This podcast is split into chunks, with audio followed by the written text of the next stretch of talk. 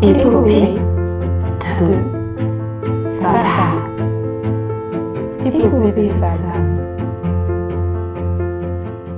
Bonjour à toutes et à tous et bienvenue dans Épopée de femmes, le podcast qui donne la parole aux ingénieurs, chercheuses et entrepreneuses qui façonnent le monde d'aujourd'hui et construisent celui de demain. Je m'appelle Anna et aujourd'hui je reçois Sylvie.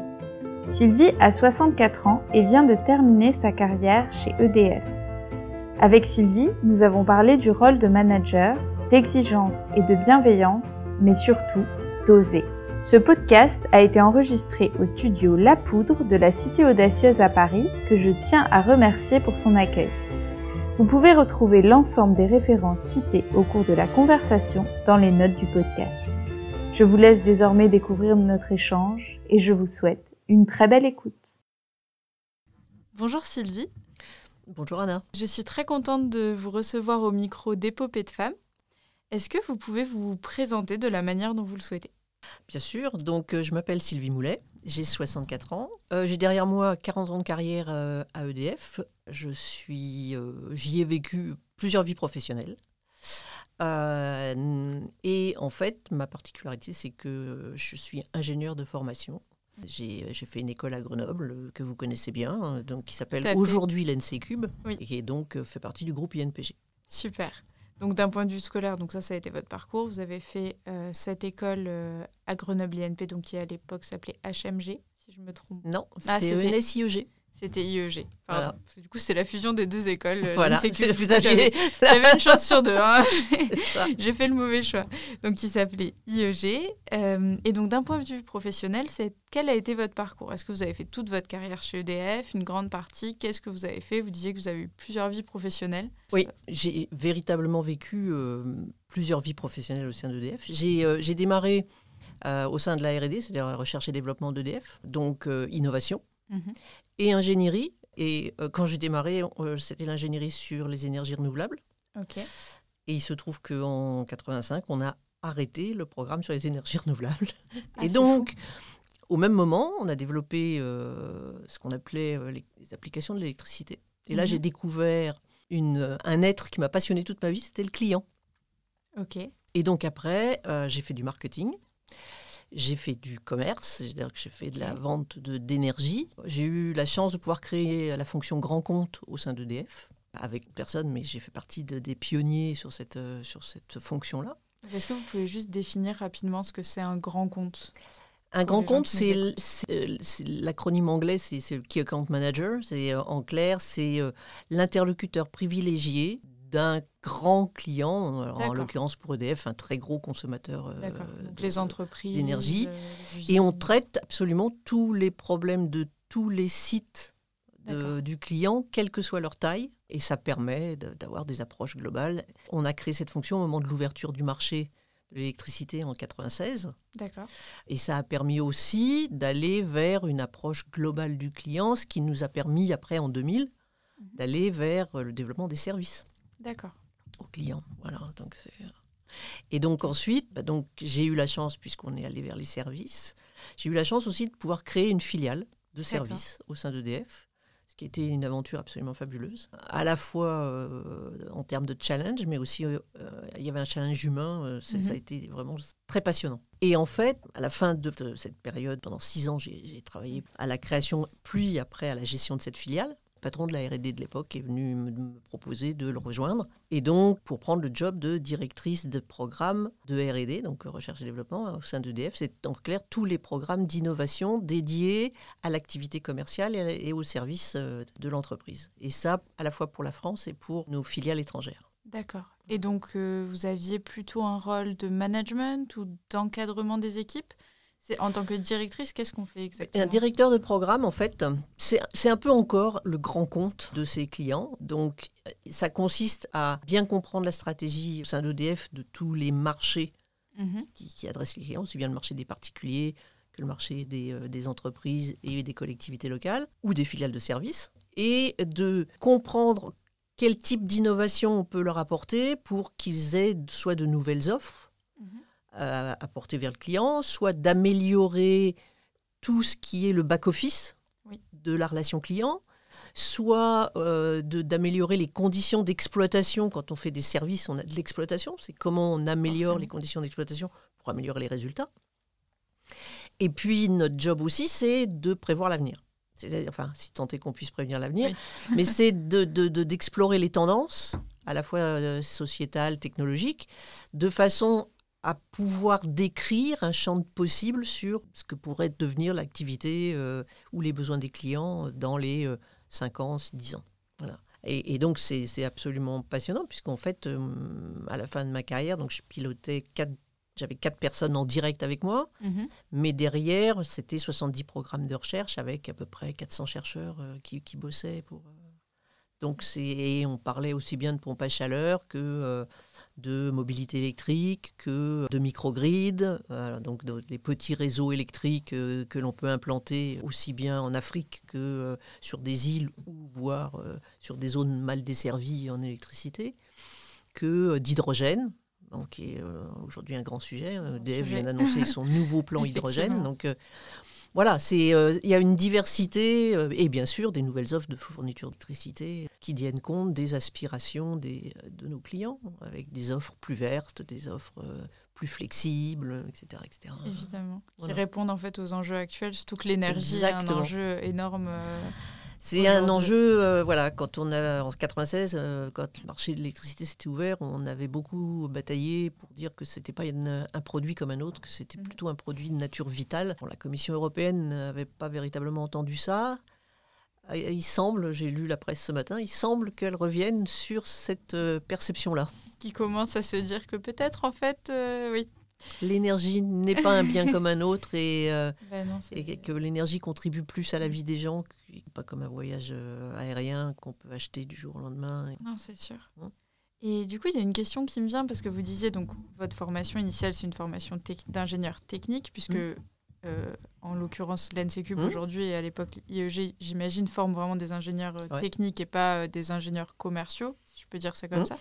Du coup, est-ce que vous avez dû, est-ce que vous avez eu l'occasion de vous former pour euh, faire ces métiers-là Parce que finalement, euh, vous avez eu ce passage un peu, une transition de la technique vers euh, des aspects plus commerciaux.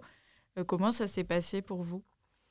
Bah, J'ai eu l'é- l'énorme avantage, moi, de, bon, déjà de travailler EDF, donc, qui est une entreprise qui, accompagne bien ses, ses salariés en matière de formation professionnelle. Et en fait, j'ai effectivement fait des, fait des formations, hein, différents, différents types de formations dans de grandes écoles euh, Ouais. qui, qui proposent ce type de programme, et puis plus des, ensuite des formations un peu spécifiques à la négociation. Oui, des aussi un peu de formation continue en plus euh, pour, euh, pour pouvoir faire Mais, ça. mais, mais vous, vous me posiez une question sur le départ, comment j'avais fait le choix d'être Ouais. ingénieur. Et en fait, c'est-.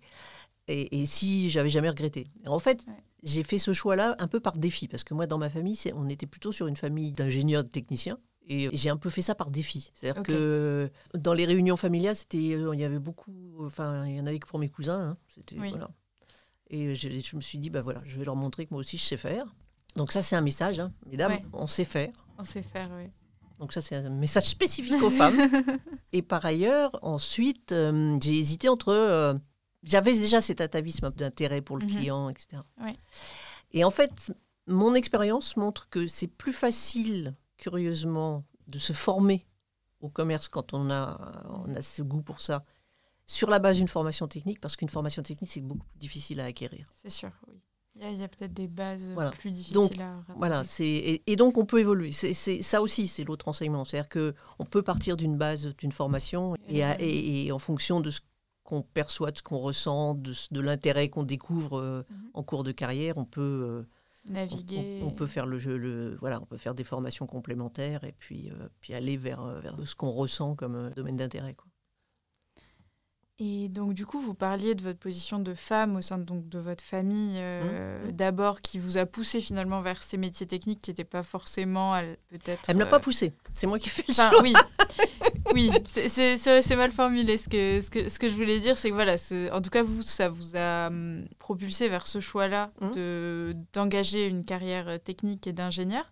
Est-ce que du coup, en tant que femme, il y a des obstacles spécifiques pendant votre carrière que vous avez rencontrés? Des obstacles à proprement parler, non. Du scepticisme, Mhm. oui. D'accord. Euh, notamment euh, dans la première, on va dire dans la première moitié de, de ma carrière, où euh, où, là, on a, on a ce, ce phénomène où effectivement, euh, une femme doit être encore plus crédible que son homologue masculin. Oui, vous deviez peut-être plus prouver les choses. Euh, voilà. Et après, il y a aussi ce qui est important, il y a aussi le savoir-être. Mhm. C'est-à-dire qu'en en clair, euh, c'est aussi euh, avoir confiance en soi, c'est aussi être en capacité de, de, Vous faites un geste qui est très, Oui, voilà, très clair. d'être ouais. présente. faut pas avoir peur, faut y aller. Faut, on n'a aucune raison euh, de penser que l'expression féminine euh, ou la voix féminine a moins de valeur que celle de, de- de son homologue. Et, et- et on a. Et, et ce que je voudrais dire aussi, c'est que quand on évolue dans un univers masculin, Mhm. euh, en fait, on a beaucoup de chance. Parce que, que ce soit une école d'ingénieurs, alors aujourd'hui, je pense que les proportions sont les mêmes. hein. Nous, on était euh, sur une promo, on était 10%, et- on était une grosse pro- promo hein, de femmes, euh, dans celle que. On était 10%. Ça a un Euh, peu évolué. On est 27%. Ouais. Ouais, voilà. Euh, et globalement, sur les trois promos, on était moins de, de 10%. Ok. Donc, euh, très donc, faible comme. Très, donc, ce qui fait que on, on baignait dans l'univers masculin. Donc, euh, on a pu en assimiler les codes Ah et, oui. et on a pu aussi comprendre, j'allais dire, le mindset, enfin, la, la- la façon Ouais, de la penser. façon de de- penser. de- Et ce qui fait que quand vous vous retrouvez dès le début de votre carrière dans des réunions où vous êtes la seule femme, Mhm.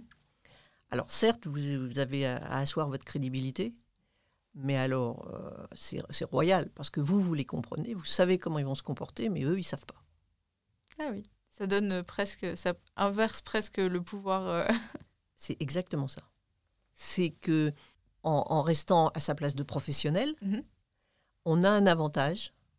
Et, et- et je trouve que il faut que les femmes prennent conscience de ça. C'est, ça n'a rien. Et je parle bien en tant que professionnel. hein. C'est non genré mon, mon, intervention, mais l'avantage c'est que quand vous êtes un, peu unique dans un univers, euh, mhm. euh, votre différence votre aptitude à comprendre les autres, euh, alors que vous comprenez, ça peut vous aider.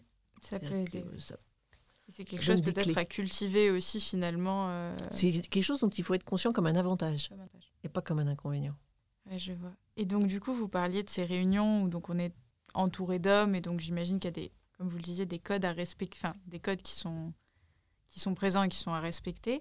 Est-ce que vous avez remarqué des différences parfois de comportement de certains de vos collaborateurs ou collaboratrices en fonction du fait qu'ils échangent avec quelqu'un de genre masculin ou de genre féminin? Ou est-ce que euh, les gens, globalement, euh, ne faisaient pas de différence sur leur façon d'interagir? Je pense que dans les situations tendues, la présence d'une femme apaise les choses. D'accord. C'est-à-dire que euh, le monde masculin, entre eux, ça peut, bon voilà, il peut y avoir. euh, En, en présence d'une femme, bon, les choses s'apaisent, euh, s'apaisent un peu. Le mode de- de- d'expression des tensions sont différentes. Mais euh, Ouais, c'est pas forcément quelque chose que vous avez pu. Alors, ça dépend. Aussi des catégories un peu socio-professionnelles. C'est vrai que par exemple avec des techniciens, quand un, ça m'est arrivé, ou- oui, là d'avoir des, des confrontations, D'accord. Entre un homme et une femme. ouais, des altercations euh, qui peuvent être avec des interpellations un peu sexistes. Bon, dans ces cas-là, c'est pas compliqué, il faut faire comme eux. Et je peux vous assurer que un homme est plus interpellé quand vous mettez euh, sur le même registre qu'eux, en leur montrant que, bah, après tout, euh, les interpellations sexistes, c'est- pas forcément. Pas le propos. ouais. C'est pas le. Voilà, elle est calme. Peut-être qu'ils ont moins l'habitude que nous de se faire. euh, se- de se faire prendre sur ce terrain-là Ouais, au final. Donc, Donc, euh, mais euh, non, globalement, globalement, c'est. oui, c'est pas, c'est pas tellement un sujet Non, que vous avez beaucoup pas- rencontré. Non, non, c'est, c'est, enfin, je pense que quand on est une femme, effectivement, il faut peut-être avoir un peu plus l'intelligence de situation. Et par contre, alors, c'est vrai que ceci dit, en situation, alors, si, si on est confronté à des situations, il faut bloquer les choses dès le départ. faut poser les limites tout de Ouais. suite pour pas que Ouais. après ça déborde. Et... Ouais.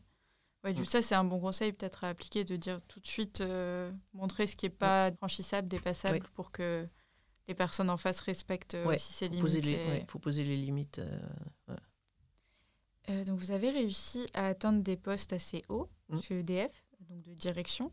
On parle souvent donc du plafond de verre qui serait que du coup les, parfois les, les, femmes se retrouvent bloquées dans leur carrière à, des postes dans les conseils d'administration des entreprises, au sein des directions des entreprises. Est-ce que qu'est-ce que vous en pensez cette notion-là Enfin, vous par rapport à votre carrière, est-ce que vous l'avez ressenti, voire même vécu, ou est-ce que finalement ça s'est fait naturellement et vous n'y avez pas forcément été confronté?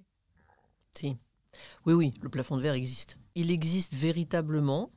Bon, moi j'ai eu la chance de participer à la création du, réseau de femmes d'EDF il y a maintenant une trentaine d'années. Et quand on avait euh, négocié avec le président d'EDF de l'époque et son directeur RH d'obtenir du financement pour ce réseau et, qu'on avait expliqué nos motivations, on avait notamment, euh, une de nos, de nos demandes était de, que dans les listes de personnes susceptibles d'atteindre des postes de dirigeants, Mhm.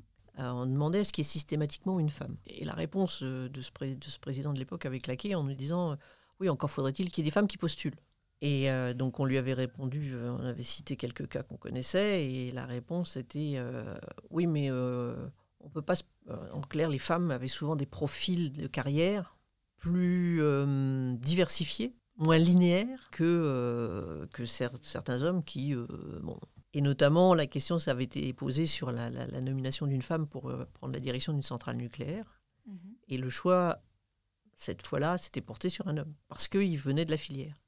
Bon, le coup d'après, honnêtement, c'est euh, une femme qui avait été nommée, c'était la première, euh, elle s'appelait Martine Griffon-Foucault, c'était la première femme qui avait piloté une centrale, une centrale nucléaire, et, mais on, on était arrivé à ça. Mais effectivement, ce plafond, il, il a, enfin, il existe, il existe encore. Moi, la chance que j'ai eue, c'est que j'ai eu un duo de managers, un homme et une femme, qui ont été mes sponsors et qui ont fait que j'ai pu franchir ce plafond de verre. Et ça, malheureusement, sans, sans avoir ce, ces sponsors, enfin, Ce soutien, ce soutien-là, c'est difficile. surtout qu'aujourd'hui, le plafond de verre, euh, que- il s'amincit pas. hein. Puisque euh, euh, avec les évolutions des modes de management aujourd'hui dans les entreprises, on a un peu tendance à réduire le nombre de postes de managers et donc, euh, et donc le nombre de postes de dirigeants, et, et ce qui fait que bah, la conséquence, c'est que le, le- le- le plafond de verre... euh, Augmente, Augmente, un petit peu. Alors les, les, les différentes lois qui sont promulguées, là... Oui, et c'est de permettre Là déjà, le- le- c'était la, la loi Copé, donc a permis d'avoir 40% de femmes dans les, dans les conseils d'administration.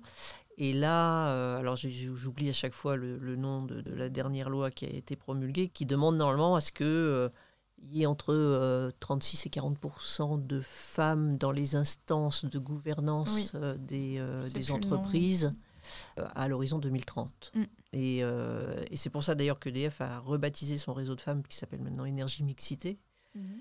Justement euh, pour permettre euh, à l'entreprise d'atteindre ces fameux objectifs euh, de 36 à 40% de femmes dans les instances de, de gouvernance de l'entreprise. Ok, donc on peut espérer quand même que ça s'améliore un peu grâce à tous ces. Oui, je, je pense que les jeunes, vous avez, enfin, je pense que c'est un, c'est un espoir pour les jeunes femmes Mhm. de pouvoir effectivement atteindre ces, ces postes de, de, de dirigeants, euh, à la condition qu'elles le veuillent. Et évidemment, et ça après, c'est des choix personnels et on parlera après de. Je pense de tout ça peut-être plus dans la partie équilibre, euh, vie personnelle, euh, vie Mm. professionnelle, mais oui, totalement, euh, c'est sûr que. Mais du coup, on va tout de suite passer à ça. Euh, donc, vous disiez à condition qu'elle le veuille.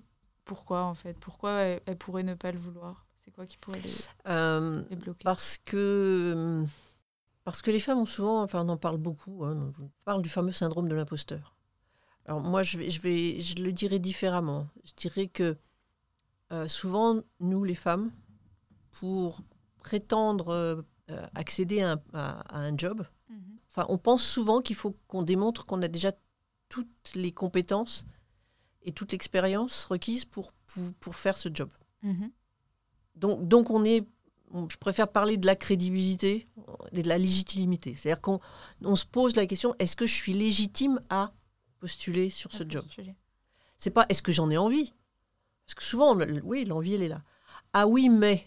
Ah oui, mais. Euh, je sais pas faire ça.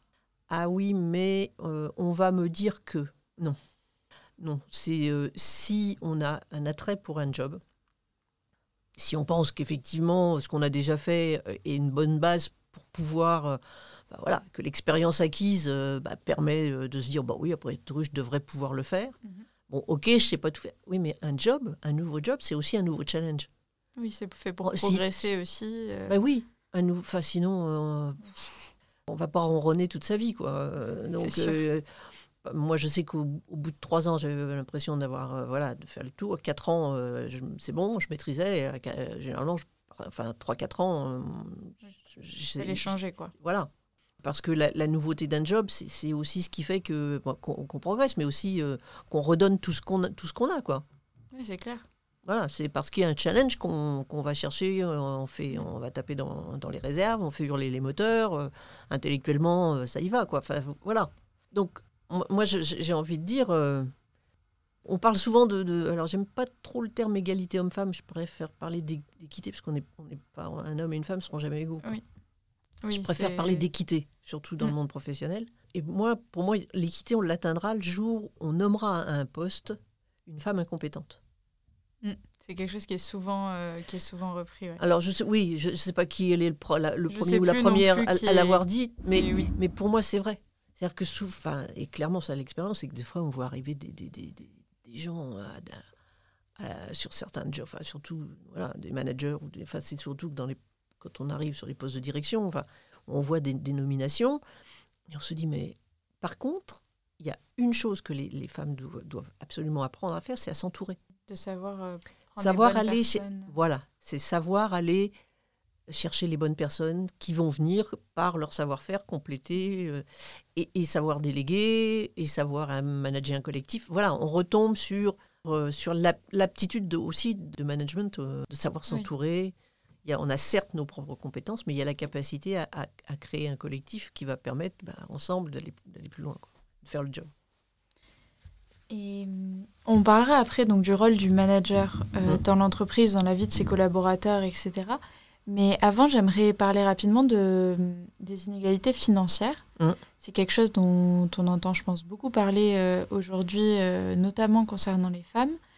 Euh, du coup, j'aimerais savoir un peu, est-ce que c'est quelque chose auquel vous, vous avez été confronté Euh, Et voilà, est-ce que, votre, est-ce que EDF avait mis en place des politiques particulières pour un peu euh, lutter contre ça ou pas? Quel est votre avis sur la question? Des inégalités de, financières, enfin bon, moi je vous le dis, j'ai 40 ans de carrière, oui, j'en ai, j'en ai constaté. L'avantage de travailler EDF, qui est quand même, enfin, c'est fondamentalement une, une entreprise qui a toujours euh, veillé à, l'équité de traitement de, de- de- de ses salariés. Euh, je pense que l'écart salarial était moindre il s'est exprimé peut-être plus dans euh, les vitesses de promotion des, des femmes versus les hommes, de, euh, dans certains moments euh, où euh, il y avait des ralentissements qui étaient plutôt liés à la maternité, qui étaient... bon, Oui. c'est, malheureusement un temps de la vie des femmes qui reste toujours un peu... euh, un peu un motif justement à, à- à freinage de carrière. Oui. C'est un constat, très honnêtement. Je pense que il vaut mieux une femme qui a un enfant parce que c'est prévisible et ça se gère sur une charge d'une équipe qu'un homme qui euh, va faire un sport extrême et qui va se retrouver euh, indisponible pendant très longtemps parce que Oui. euh, avec un- des convalescences et des choses comme ça euh, et un accident, un accident ça, ça se maîtrise Je pas. vois pas, oui. Oui, alors qu'un congé maternité, Bon. ça peut s'anticiper aussi. Tombez pas devant le fait accompli du jour au lendemain, après. Non, c'est ça. Donc, bon, voilà. Donc, je pense que c'est plus ça. Euh, sachant que effectivement l'entreprise a engagé assez tôt euh, bah, des dispositions qui permettaient euh, d'amoindrir les, inéga- les inégalités hommes-femmes et y compris sur des dispositions financières pour essayer d'écraser ces, ces- ces inégalités quand on les voyait. Non, pour ça, je- EDF c'est une entreprise qui qui a qui agit véritablement. agit. euh, et qui essaie de réduire autant que faire se peut. Mais après, bon, Il y en a toujours et c'est difficile. Pas toujours facile à traquer, j'imagine aussi. euh. Et du coup, vous parliez donc euh, des augmentations de salaire, des revalorisations. Donc il y a Christine Lagarde qui a dit euh, à plusieurs reprises qu'elle avait jamais vu de femmes demander une augmentation. Est-ce que c'est quelque chose qui vous bloque? Est-ce que c'est vous avez été directrice, donc est-ce que vous avez déjà vu des femmes solliciter des revalorisations de salaire? Ou est-ce que c'était quelque chose au contraire où vous voyez qu'il y avait quand même une grosse différence entre les hommes et les femmes? Alors, euh, moi, sur ce sujet-là, j'ai une posture qui est, qui est très très claire. En ce qui me concerne, ça m'a pas bloqué longtemps. Alors qu'en fait, au tout, au tout début de ma carrière, il se trouve que j'étais dans une équipe et qu'un de mes collègues est allé réclamer une augmentation que à l'époque j'estimais absolument pas justifiée. et il se trouve qu'il l'a obtenue. Et là, je me suis dit que non. Donc il n'y avait pas de raison. Que peut-être que si moi j'allais euh, réclamer alors que sachant que moi j'avais fait mes objectifs, etc. et que je savais factualiser, euh, il n'y avait pas de raison. Et je n'ai, enfin toute ma carrière à partir de ce moment-là, je suis toujours allé légitimement. Alors euh, voilà, il y, a, il y a des processus hein, de, de- de- d'augmentation dans les entreprises, il faut les respecter. Il faut. Mais dès lors que on a négocié ces objectifs, et ça c'est hyper important, c'est de, co- de participer à la négociation de ces objectifs. Et que on a fait les objectifs, voire qu'on les a dépassés, on est légitime à aller, euh, euh, à, à aller demander une augmentation. C'est un temps de partage avec le manager Mhm. qui euh, ne se limite pas qu'à l'échange financier, hein, qui se limite aussi euh, à- justement au temps où on peut échanger sur euh, comment faire grandir le collaborateur, quelle formation, quelles aspirations pour la suite de la carrière, etc. etc. Et, et moi, j'ai toujours, alors ça, incité mes collaborateurs, et notamment les plus jeunes, et indépendamment du genre, hein, enfin, indépendamment homme-femme, euh, c'était à oser demander euh, une augmentation dès lors, dès lors que c'était parfaitement euh, légitime. Oui, et je trouve que c'est très intéressant aussi de se dire que, bah, encore une fois, on agit en tant que professionnel dans ces cas-là et pas en tant qu'homme ou que femme. Il faut juste avoir peut-être une question de confiance en soi aussi et de pas laisser parler son syndrome de l'imposteur euh, Mm. aussi dans, dans ces moments-là. Euh, J'aimerais revenir sur... euh, on parlait donc de la position du manager aujourd'hui. On en parlait en off un peu avant. Vous disiez que ça avait pas mal changé à vos yeux. Est-ce que vous pouvez nous en parler un peu de ce qui change, ce qui est actuellement en train de changer et qu'est-ce que pour vous un bon manager et quelles sont les valeurs, si on peut dire ça comme ça, les valeurs qui sont importantes à avoir pour euh, quelqu'un qui, est en- manager Mais si je devais résumer en deux mots les qualités d'un manager, je dirais exigeant et bienveillant.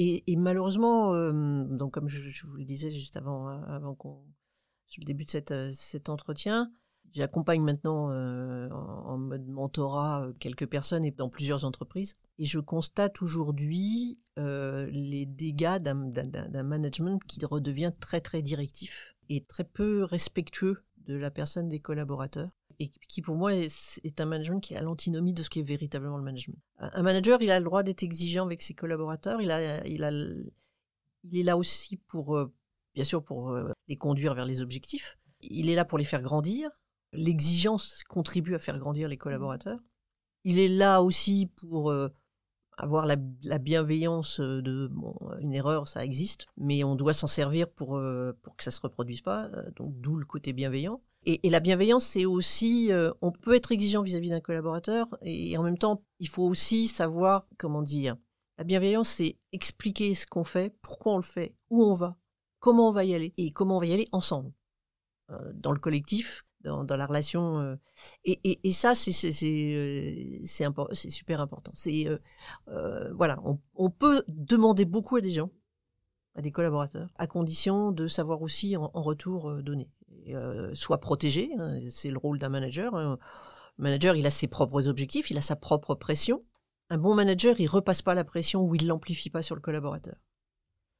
Euh, il, il transforme la pression, mais euh, de façon à ce que euh, les objectifs, euh, les siens, soient faits, enfin voilà, que, tout le collectif contribue à la réalisation des objectifs de l'équipe, qui sont souvent celles, les objectifs du manager, mais voilà, il y, a, aussi la notion de respect. Et ce qui me, frappe vraiment là dans les jeunes hommes et les jeunes femmes, ou voire moins jeunes même, que j'accompagne en mentorat, euh, c'est qu'ils sont face à des managers assez jeunes, donc on va dire génération 35-40, où euh, je pense qu'il y a les méfaits, on voit les méfaits de, de- des techniques numériques, où euh, on a comprimé le temps, on a comprimé la façon de s'exprimer, c'est-à-dire que les, les mails deviennent des ordres, on prend plus le temps de remercier ou de saluer le travail fait. On n'en est pas à, voilà, à dire, euh, euh, c'est pas de la reconnaissance Oui. euh, une fois par an. Enfin, euh, non, c'est au moins la reconnaissance du, c'est dire merci et reconnaître que le travail était bien fait et que, voilà, parce que ça contribue à la, j'allais dire, au bien-être de euh, quotidien du collaborateur. Et, et ça, c'est c'est terrible. Je- bon, on voit des. Alors, il y a aussi un autre méfait qui est la multiculturalité. Quand le management est étranger et, et que les cultures se percutent, se comprennent pas. Alors, il y a aussi euh, l'autre problématique qui est le fait que la langue devient l'anglais. Or, un Français qui parle anglais, euh, c'est pas. il- il- il- il ang- Enfin, voilà. Il y a des anglicismes qui, sont antinomiques. euh, euh, avec le français, hein, il y a des faux amis. C'est pareil quand Oui, euh, la langue des, des- des managers n'est pas, n'est pas nativement anglaise. Et on se retrouve avec des incompréhensions qui conduisent à des mal-être. Et plutôt que de, d'échanger et de, d'essayer de se comprendre, il y a souvent, ça se termine par des injonctions et avec des, des, des souffrances du côté des collaborateurs. Oui, donc il faut toujours, euh, bah, pour les managers ou futurs managers qui nous écoutent, toujours garder la bienveillance. On, Et... on- on parle beaucoup, enfin, on- il y a une littérature sur le manager coach. Mhm. Je suis pas sûre aujourd'hui que dans euh, les startups, dans les, les entreprises de taille intermédiaire, avec des très grosses pressions sur le développement, je suis pas sûre que ça, ça aujourd'hui on, On soit trop là-dedans. on soit, on soit trop, trop sur ce point-là. Et, je trouve que c'est un peu, un peu dommage. quoi. Vous parliez de multiculturalité Mm. à l'instant. Mm.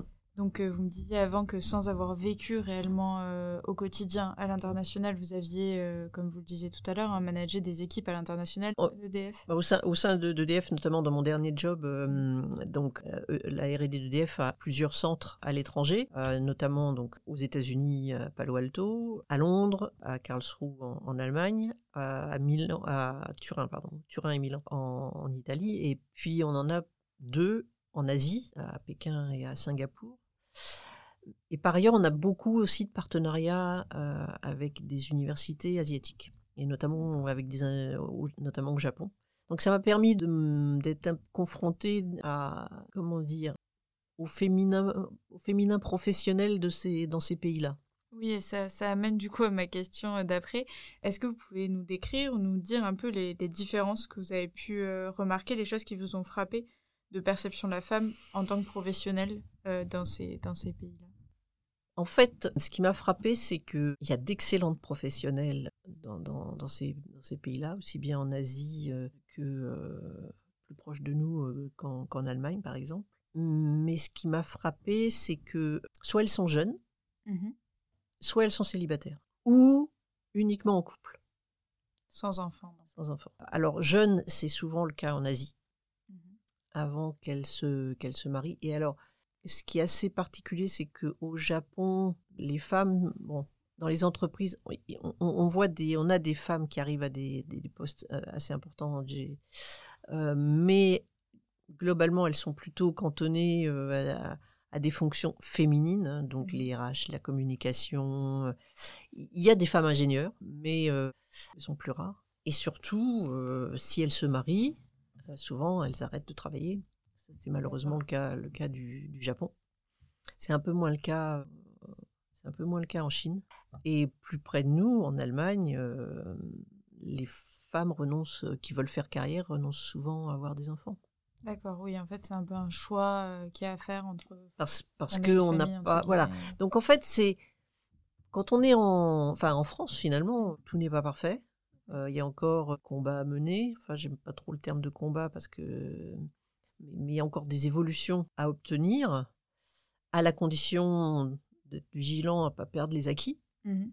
Oui. Parce que malheureusement aujourd'hui, ce qu'on peut observer, c'est avec les, le montée des conservatismes politiques, euh, euh, rien, rien, euh. on se rend compte que, que, que rien n'est acquis pour, pour, pour les femmes. Donc euh, euh, il, va falloir rester vigilant déjà pour préserver ce qui, ce qui est acquis et continuer à pousser pour, euh, j'allais dire, euh, bah, comme pour que la loi qu'on évoquait tout à l'heure en France puisse, puisse se mettre en place. Mais je trouve que, bon, finalement, en France, on n'est pas si mal. Pas si mal, Dans les pays occidentaux, c'est pas tous les pays occidentaux sont pas aussi euh, avancé. avancés que qu'on peut qu'on peut l'être. euh, voilà. Mais euh, non, non, c'est encore des choses. euh, mais ça se construira. Euh, vous disiez à l'instant donc euh, il y avait des différences dans le la façon d'exprimer euh, le féminin professionnel à l'étranger, mais qu'en France on était finalement pas si mal loti. Malgré tout, il y a quand même encore des combats à mener, c'est ce que vous disiez à l'instant. Donc, quel est le- du coup le féminisme a encore pas mal de choses à prouver aujourd'hui. et à défendre selon vous? Tout à l'heure, j'ai repris, quand j'ai parlé qu'il y avait des combats à mener, j'ai repris le mot. J'ai parlé de- de- d'évolution à obtenir. Parce que pour moi, les choses se feront pas les uns contre les autres, les femmes contre les hommes. Vous me demandez si j'étais un peu avant, avant cet, cet entretien, vous me demandez si j'étais féministe. Oui, parce que j'ai envie de dire, euh, il faut croire dans, il faut croire en soi et en, tant que femme pour faire un parcours comme euh, celui que, que j'ai pu faire, mais, mais que les autres femmes qui ont fait 40 ans, enfin qui ont dans les 40 dernières années, euh, partir de d'ingénieur et terminer euh, dirigeante d'entreprise ou et il y a d'autres femmes hein, qui, qui font des parcours similaires Mhm. euh, dans d'autres entreprises. euh, c'est l'expression du féminisme au quotidien. Oui, Voilà. c'est- de considérer que en tant que professionnel, les compétences qu'on développe, l'expérience que, que l'on a, méritent d'être reconnues et que en tant que professionnel, il est légitime qu'on progresse comme les hommes qui ont les mêmes compétences progressent. Voilà. Et, et, et pour moi, c'est pour ça que je suis plus attachée au terme d'équité professionnelle entre les hommes et les femmes, parce que heureusement on n'est pas égaux, parce que sinon ça serait triste à mourir. Mhm. Parce que ça veut dire qu'on serait tous. Voilà. La non-égalité, c'est la différence, et la différence, c'est la richesse, hein, dès lors qu'on l'accepte. Par contre, l'équité, c'est euh, voilà, c'est le principe d'équité de traitement. C'est c'est l'égalité des droits qui est dans la Constitution. Mais on a un peu tendance à oublier qu'il y, a le- qu'il y a le mot droit. Et je pense que les femmes doivent se vivre comme des professionnels. Alors qu'en clair, être un professionnel, c'est non genré. Voilà. Faire le job pour lequel on est payé et le faire avec plaisir, parce que ça, c'est aussi important dans la vie, et, euh, et, et d'être euh, rémunéré en conséquence. Mm. Voilà. Et donc, et c'est- pour moi, ça, c'est le principe d'équité. C'est sûr. Et du coup, c'est effectivement Et, pour ça et, faut- euh, et ça peut se faire qu'avec les, les personnes qui, qui, qui constituent l'entreprise, donc les hommes et les femmes, et c'est, euh, ou qui constituent la société. Et, et c'est pour ça que euh, moi j'ai complètement adhéré par exemple à, à- à l'évolution du nom du réseau de, de femmes de- d'EDF, qui est de Énergie d'elle est devenu Énergie Mixité. Mhm. Parce que pour nous, ce qui est véritablement important, c'est c'est de dire le, le- les- cet équilibre ne peut se faire qu'avec les hommes.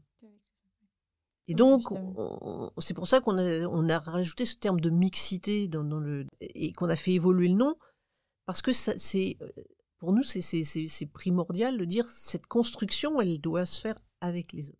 Et là où je n'aime pas le militantisme féminin euh, actuel, c'est que je le trouve trop, trop agressif. Je le trouve euh, et, et, et de ce fait euh, trop réducteur. La construction, elle se fera ensemble. Alors je dis pas, enfin voilà, je, je, je ne nie pas les, en disant ça euh, les, les excès des comportements Mhm. masculins, euh, Oui, etc., non, à etc. Ceci dit, euh, voilà, c'est la construction, elle se fera. euh, c'est une femme qui va oser demander une augmentation fera plus pour euh, le féminisme et pour elle-même que euh, que d'aller euh, défiler ou de- de- d'écrire des, des papiers parfois très agressifs. Après, je pense que c'est peut-être deux combats différents aussi finalement, puisque le militantisme est aussi peut-être touche plus à la sphère privée, alors que là, on parle d'un féminisme aussi sous langue professionnelle. Après, c'est des courants différents aussi, et voilà, je pense que, en tout cas, c'est très intéressant d'avoir ce point de vue-là aussi et de. Mais, mais il est clair que c'est une évolution conjointe des mentalités Oui. masculines et féminines. oui, ça, mais de toute façon, c'est ce Ouais. pourquoi se bat aussi euh, le féminisme. Après, évidemment, il y a des branches plus ou moins radicales. Mais de manière générale, effectivement, le combat féministe, c'est euh, trouver de l'équité et l'égalité entre les hommes et les femmes euh, dans euh, la politique, l'économie, les droits, Mm. euh, de manière générale, et dans la société, que ça soit aussi bien dans la sphère privée que professionnelle. On va passer à la dernière question euh, de, ce, de ce podcast. Si vous aviez un conseil à donner à quelqu'un, quelqu'une qui souhaite s'orienter dans une carrière similaire à la vôtre, un parcours un peu euh, identique, donc d'ingénieur, peut-être passer de la technique au commercial, ou en tout cas voilà, est-ce que vous avez un conseil que vous aimeriez partager, quelque chose qui vous paraît important de retenir? Il y a un mot que je voudrais partager, c'est le mot oser. Pas parce que vous êtes une femme que vous ne devez pas oser vous engager dans une carrière technique.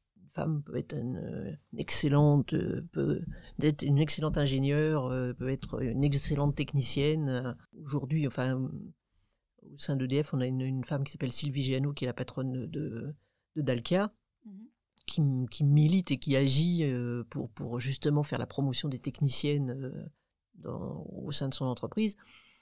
Et, et, euh, ce, ce, cette démarche, ce combat qu'elle mène est, est, est, exemplaire. Oui, les femmes ont le droit de postuler sur des postes techniques. On n'est pas cantonné euh, à la cuisine, la couture. Euh, enfin bon, il faudrait d'ailleurs, oui, voilà.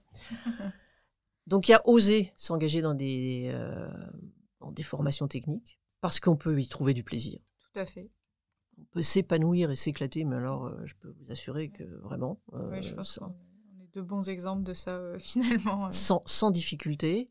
Et puis, oser être vous-même, oser exprimer vos, vos, points de vue, oser défendre vos arguments, oser, oser innover si vous avez euh, une idée, euh, il, faut oser la porter vers son patron et, euh, vous pouvez avoir de très belles surprises parce qu'on peut très bien vous donner des cartes, des, feux verts. Ça m'est arrivé dans ma carrière. Donc voilà, oser. Oser demander une augmentation. Parce que si vous avez fait le job, et voire plus que le job, et souvent les femmes font plus que le job, vous êtes légitime à ça. Donc oser. On retiendra ce mot et je pense que c'est un bon mot pour la fin. Merci beaucoup Sylvie. Merci Anna. À bientôt. À bientôt.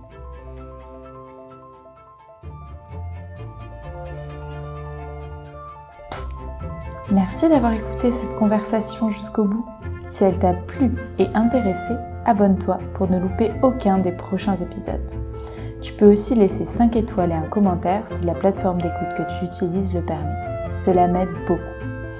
N'hésite pas à me retrouver sur Instagram, at épopée-2-femme ou sur LinkedIn sous mon vrai nom, Anna Ramos.